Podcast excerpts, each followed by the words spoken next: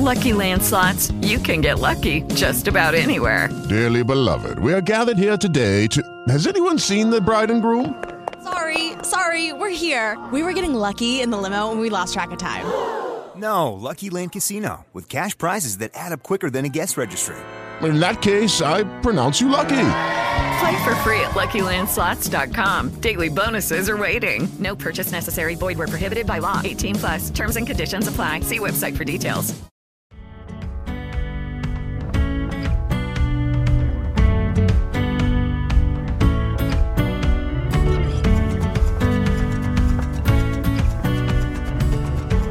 Mensagem de hoje tem como título Um peso aliviado.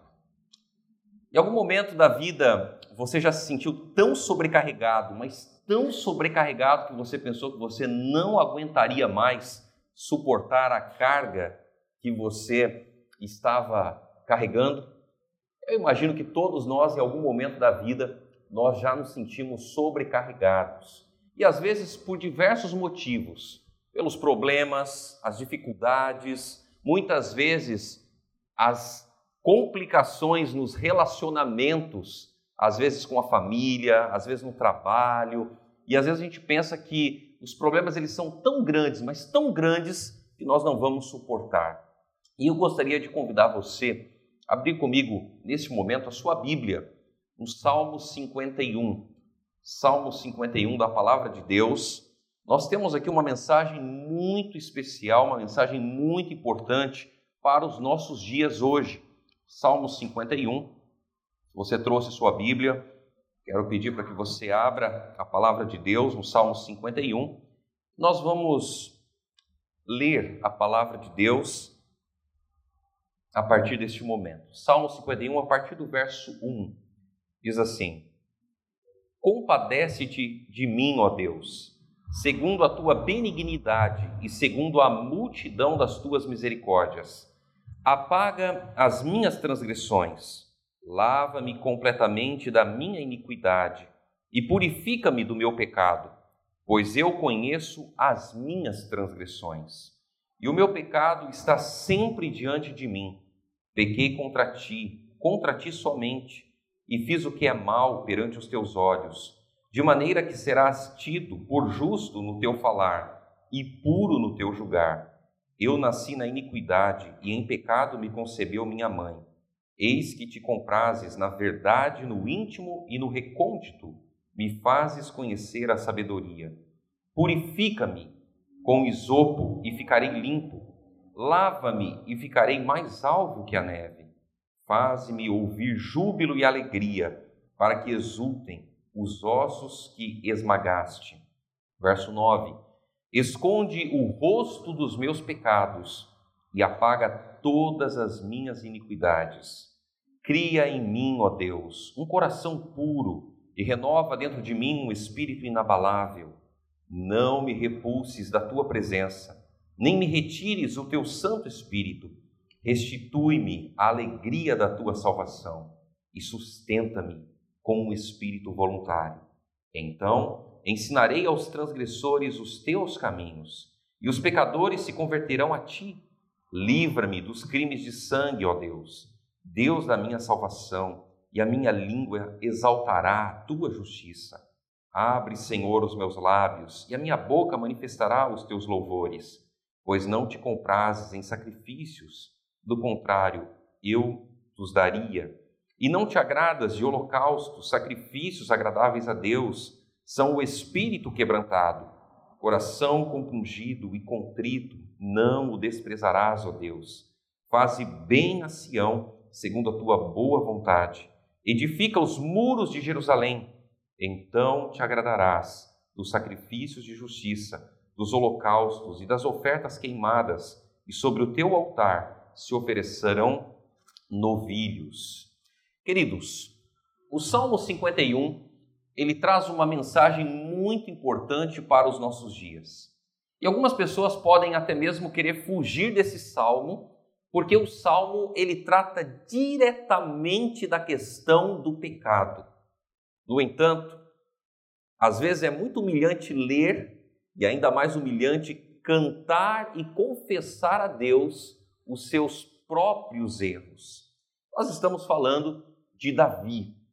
Nós conhecemos a história de Davi, nós conhecemos os erros, os problemas que Davi enfrentou. E o contexto do Salmo 51 é um contexto bem interessante. Por quê?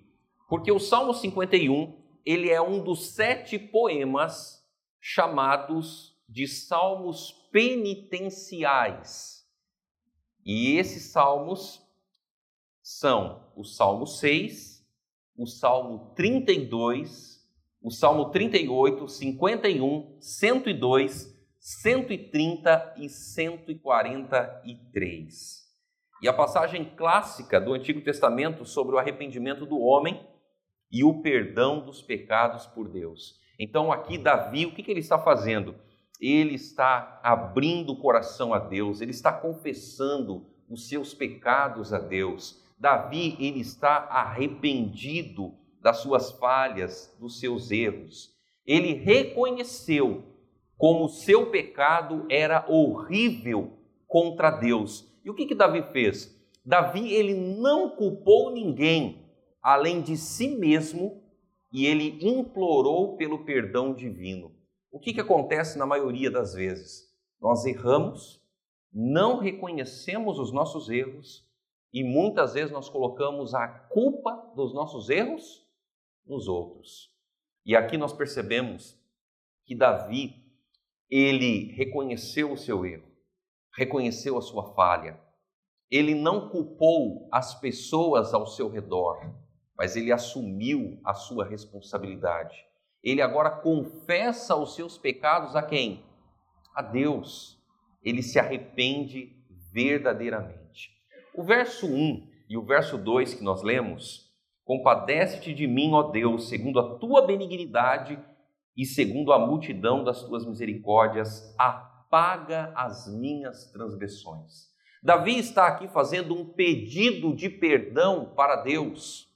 Ele está pedindo para Deus, Senhor, se compadece-te de mim, segundo a tua benignidade, apaga as minhas transgressões. E perceba que Davi estava arrependido das suas falhas. A Bíblia chama Davi de homem segundo o coração de Deus. Mas quem foi Davi? Davi foi um homem que mentiu, um homem que adulterou, um homem que cobiçou, um homem que matou, um homem que cometeu grandes pecados contra Deus e contra o seu próximo. Mas por que, que a Bíblia o chama de homem segundo o coração de Deus? Queridos, a Bíblia chama Davi de homem segundo o coração de Deus, porque mesmo com os seus erros, mesmo com as suas dificuldades, Davi ele não abandonou a Deus. Davi, ele se entregou verdadeiramente a Deus. Ele entendeu que o pecado, ele causa uma separação enorme entre nós e Deus. E o mais interessante de tudo é que quando nós lemos a Bíblia, a Bíblia não foi escrita é, trazendo as histórias de pessoas perfeitas, mas a Bíblia foi escrita trazendo histórias de pessoas imperfeitas, como eu e você. Para quê? Para nos trazer, de, trazer lições importantes para a nossa vida hoje. Davi errou, falhou, mas o que, que ele fez? Ele escondeu os seus pecados, escondeu os seus erros. Davi, ele reconheceu as suas falhas. É bem verdade que ele precisou que o profeta chegasse até ele e colocasse para ele ali o seu erro. E a partir do momento que ele reconheceu o seu erro, ele sentiu a necessidade do perdão de Deus. No verso 3 até o verso 6 que nós lemos, olha que interessante. A Bíblia diz assim: Olha, pois eu conheço as minhas transgressões e o meu pecado está sempre diante de mim. Pequei contra? Contra ti. Contra ti somente, e fiz o que é mal perante os teus olhos, de maneira que serás tido por justo no teu falar e puro no teu julgar. Davi aqui ele faz uma confissão. O que é uma confissão? É você contar para Deus aquilo que você fez de errado. É você abrir o coração para Deus, é você expor para Deus as suas falhas, os seus erros. Então entenda que você jamais vai confessar para Deus os seus erros se você não reconhecê-los. Então, a primeira lição para nós, nós precisamos reconhecer as nossas falhas, os nossos erros. Mas como é que nós vamos reconhecer as nossas falhas? Nós precisamos buscar ao Senhor todos os dias. Nós precisamos nos colocar nas mãos de Deus. E ao nos colocar nas mãos de Deus, nós vamos entender se a nossa vida está ou não em conformidade com a vontade do Senhor. E quando nós estamos nas mãos de Deus, nós reconhecemos onde erramos. Se reconhecemos, nós vamos sentir necessidade do quê? De perdão, de ser perdoados. Quantas pessoas hoje estão vivendo uma vida amarguradas pelo pecado, amarguradas pelo sofrimento. Muitos não conseguem dar o perdão ou receber o perdão. Às vezes existem pessoas que estão na mesma família há anos e mais anos sem se falar, porque tem mágoa, porque tem ódio, porque tem rancor. E quando nós reconhecemos os nossos erros, em vez de culpar os outros, nós sentimos necessidade de perdão. Perdão de Deus e o perdão das pessoas pelas quais muitas vezes nós falhamos. E depois de sentir a necessidade do perdão, nós precisamos confessar os nossos pecados a Cristo Jesus. Do verso 13 ao verso 17, nós podemos ver aqui a promessa de serviço renovado.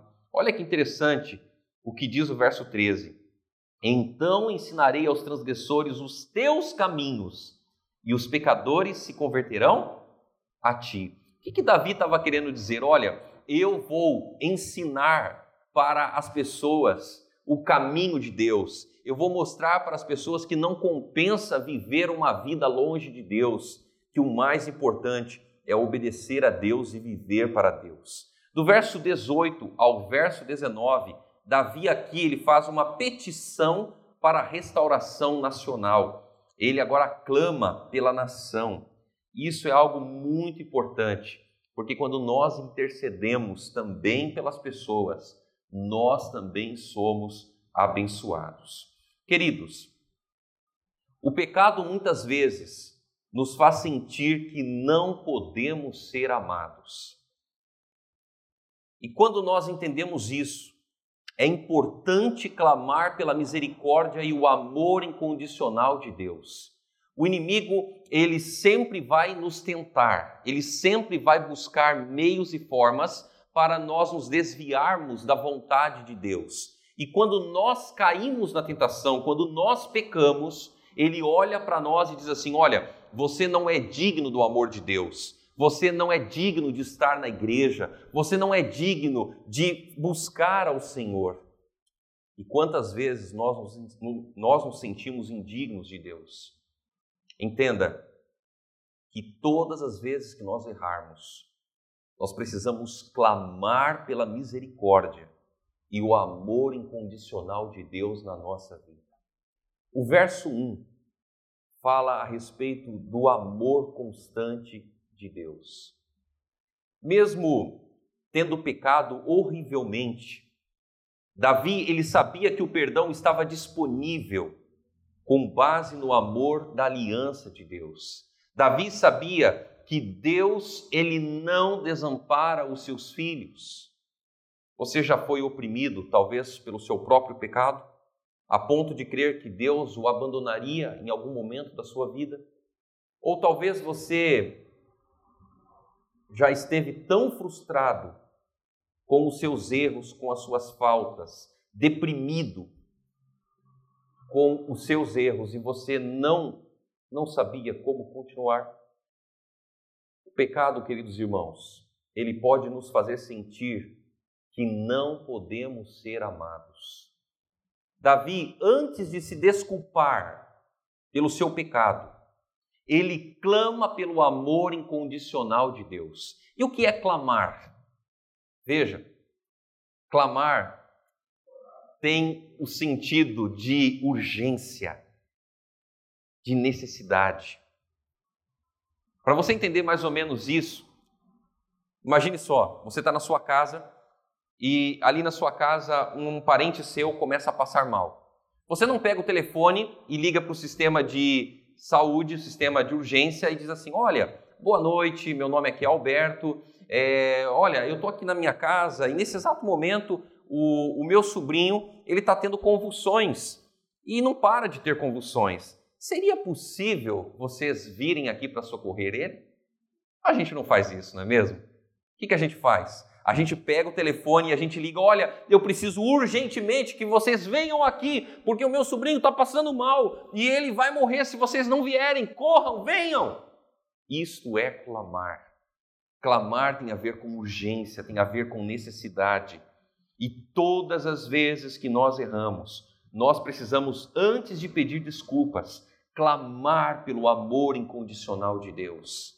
Clamar, dizer: Senhor, eu errei, eu falhei contra ti, Senhor. Lembre-se, o que Davi fez? Davi cometeu os maiores crimes que nós podemos imaginar. E a gente fica imaginando o peso da vergonha e da culpa que Davi ele carregou. Queridos, nós precisamos ficar muito gratos a Deus, porque a Bíblia não encobre os erros do povo de Deus.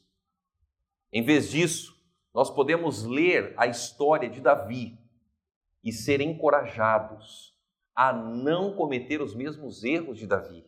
E se errarmos e falharmos, ter a mesma atitude de Davi, de buscar a Deus, de clamar a Deus. No verso 4, Pequei contra ti, contra ti somente, e fiz o que é mal perante os teus olhos, de maneira que serás tido por justo no teu falar e puro no teu julgar. Olha que interessante. No verso 4, Davi percebeu o que todo cristão precisa buscar. Ele percebeu que errou e ele estava buscando por perdão embora ele tenha ofendido Batseba e Urias, o seu crime final foi contra Deus e a sua santa lei. Quando nós pecamos, é muito importante lembrar que os nossos erros, em última instância, são contra Deus. É contra Deus que nós estamos errando, estamos pecando. E eu posso pensar em duas boas razões para meditar sobre essa ideia.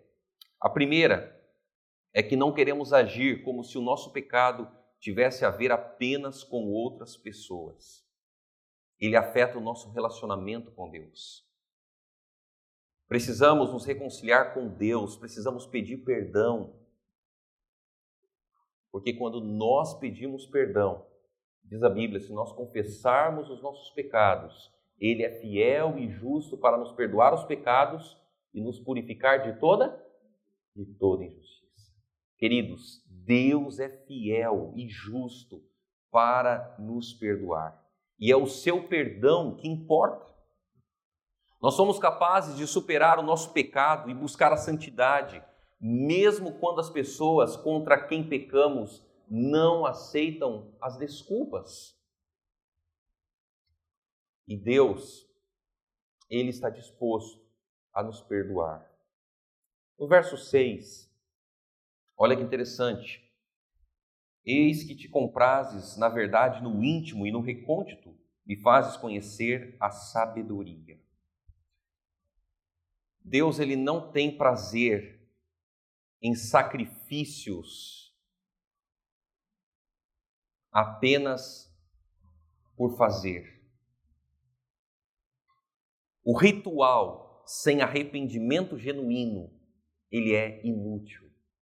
Não adianta nós estarmos na igreja, frequentarmos a igreja, não adianta nós nos rotularmos como povo de Deus, como filho de Deus, como servo de Deus, se as nossas atitudes, se a nossa vida não estiver centrada em Deus.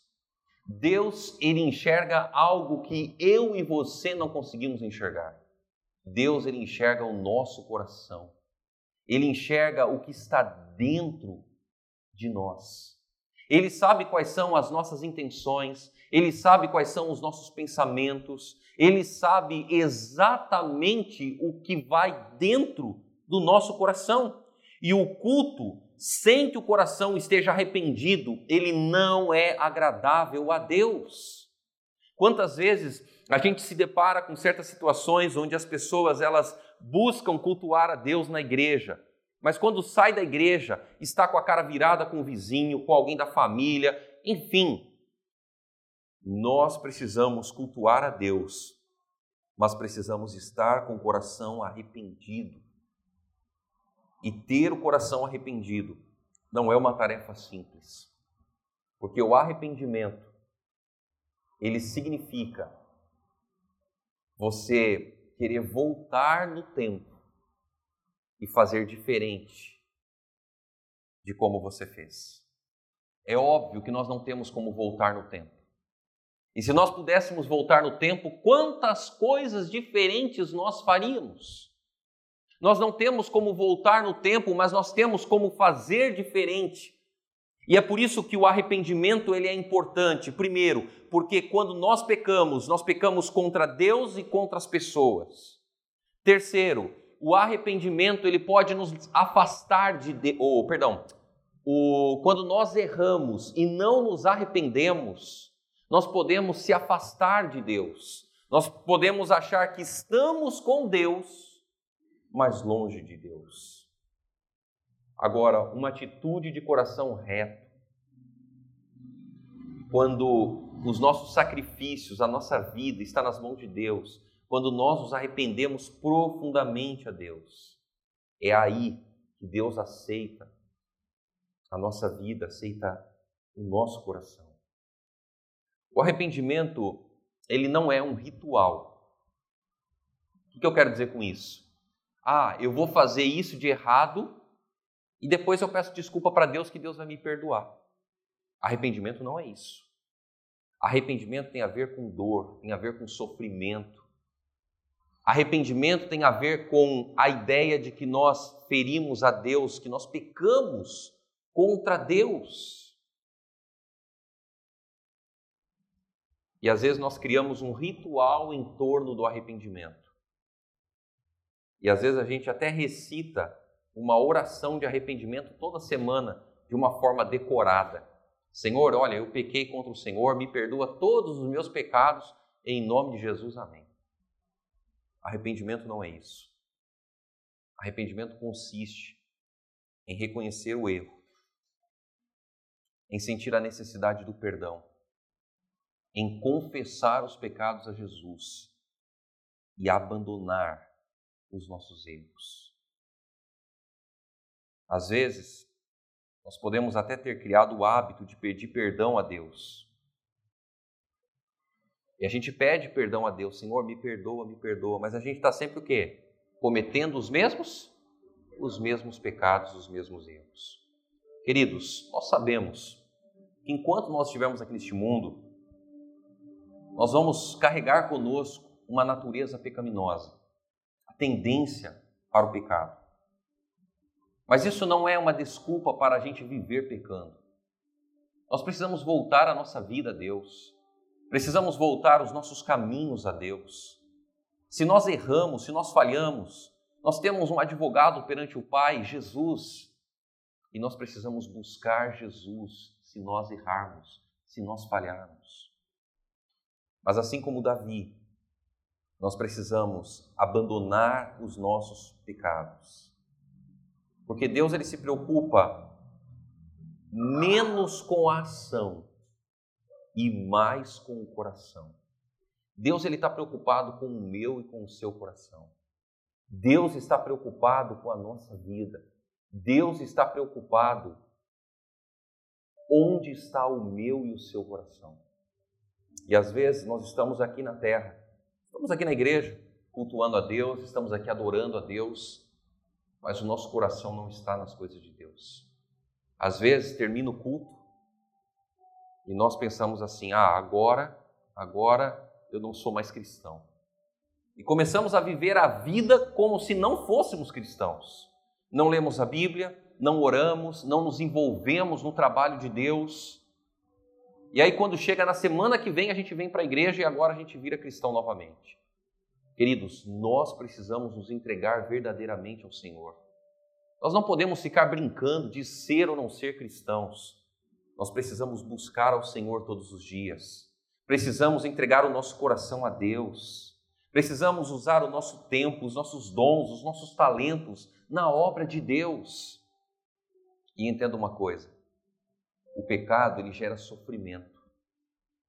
Se nós estamos na prática do pecado, estamos vivendo uma vida no pecado, nós precisamos nos arrepender. Precisamos voltar os nossos caminhos ao Senhor. Isso não quer dizer que nós não vamos errar, que nós não vamos pecar. Mas quando nós entregamos a nossa vida a Jesus, o pecado, ele passa a ser um acidente de percurso na nossa vida. É algo que nós não gostaríamos de cometer. Erramos, falhamos. E se nós erramos e falhamos, nós temos Jesus como nosso intercessor. Jesus está muito perto de voltar. Eu não tenho dúvidas disso. Nós não sabemos quanto tempo falta para Jesus voltar, mas de uma coisa nós sabemos: como está a nossa vida hoje. Se Jesus voltasse hoje, será que nós estaríamos prontos e preparados para nos encontrar com o Senhor? Isso nós precisamos analisar individualmente a nossa vida. Se tem alguma coisa que nós precisamos abandonar, nós precisamos abandonar. Precisamos voltar a nossa vida a Cristo. Precisamos olhar para Jesus como nosso exemplo, como nosso modelo. Não dá mais para a gente viver com um pé na igreja e um pé fora da igreja. Nós precisamos nos entregar a Ele constantemente. Precisamos decidir de que lado nós estamos. Precisamos escolher Jesus da mesma forma como Davi escolheu.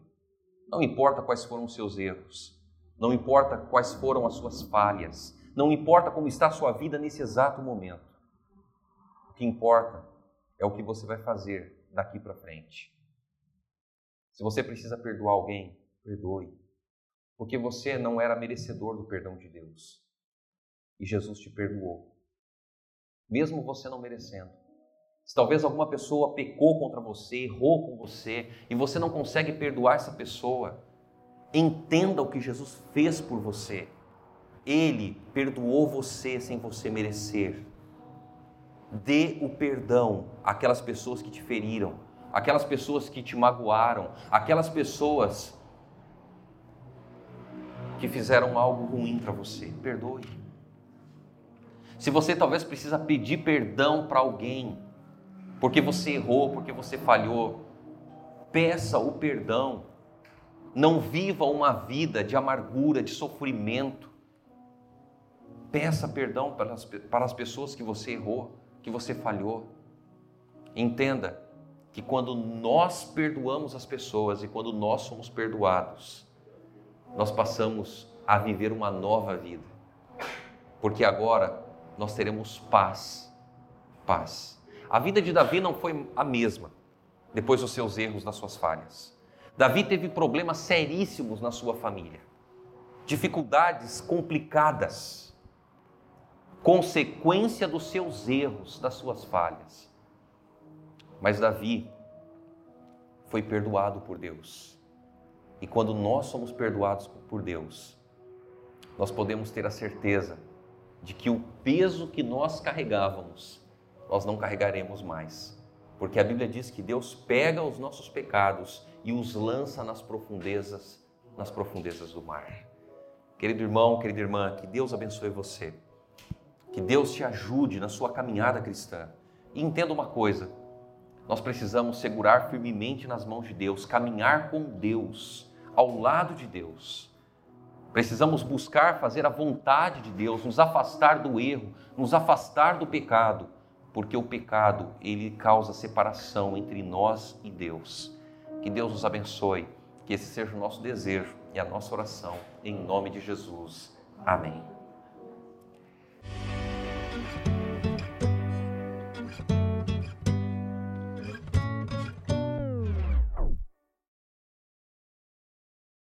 Lucky Land slots, you can get lucky just about anywhere. Dearly beloved, we are gathered here today to. Has anyone seen the bride and groom?